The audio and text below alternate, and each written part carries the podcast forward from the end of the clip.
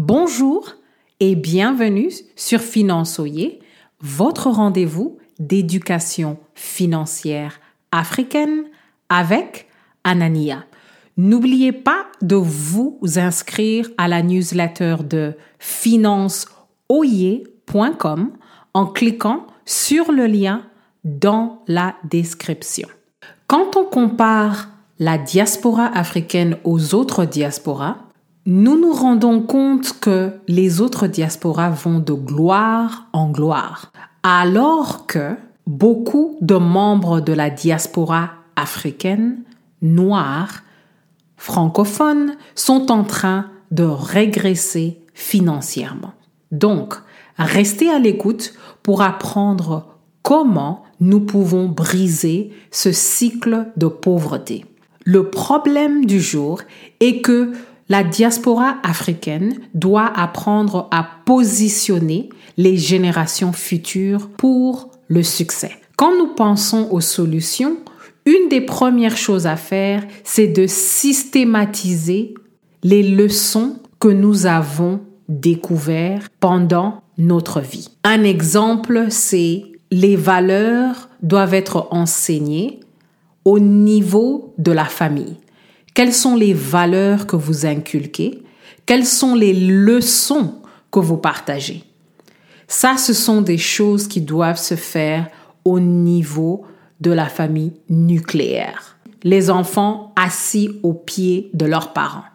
Il faut systématiquement transférer la connaissance.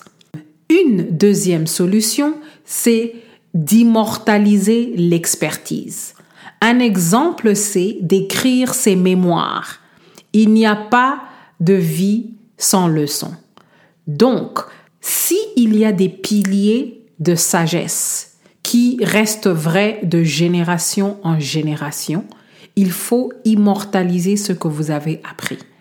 La tradition orale en Afrique a sa place, mais il faut que nous commencions en tant qu'Africains à écrire, à immortaliser notre expertise. La troisième solution que nous devons implémenter, c'est d'apprendre à avoir des plans de succession. Un exemple que beaucoup d'Africains connaissent, c'est un membre de la famille qui meurt et on ne retrouve pas le testament. Donc, il faut écrire un testament. Je sais que certaines personnes pensent que c'est morbide, mais je pense que ça évite toutes les disputes que nous voyons dans les familles en Afrique et en Occident.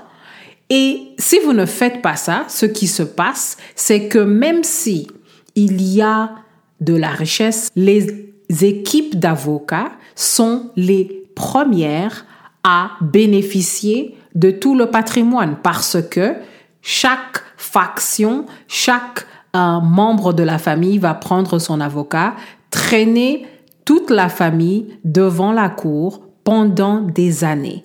Et à la fin, il n'y a plus rien à partager avec qui que ce soit dans la famille. Donc, un plan de succession pour avoir une remise et reprise en bonne et due forme d'une génération à une autre, c'est très important.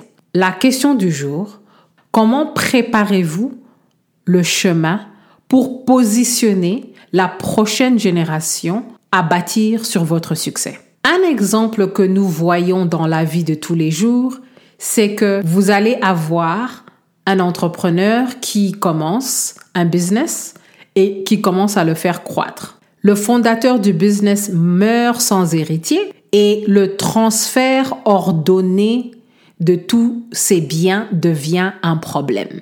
Éventuellement, nous avons tous vu des business dans la communauté africaine qui meurent après la disparition du fondateur par manque de formation, par manque de sagesse et par manque de politique de continuation de ce business. Ce qu'il faut retenir, c'est que nous devons arrêter de laisser chaque génération dans des situations où elle doit tout recommencer à zéro. Il faut que nous rassemblons nos ressources, il faut que nous puissions les gérer de manière responsable, il faut que nous pensions activement comment transférons-nous la connaissance acquise à travers tous les obstacles de notre vie à la prochaine génération. C'est la seule manière de tout faire pour empêcher que à chaque génération, les Africains recommencent à zéro. Merci d'avoir écouté Finançoyer et à la prochaine.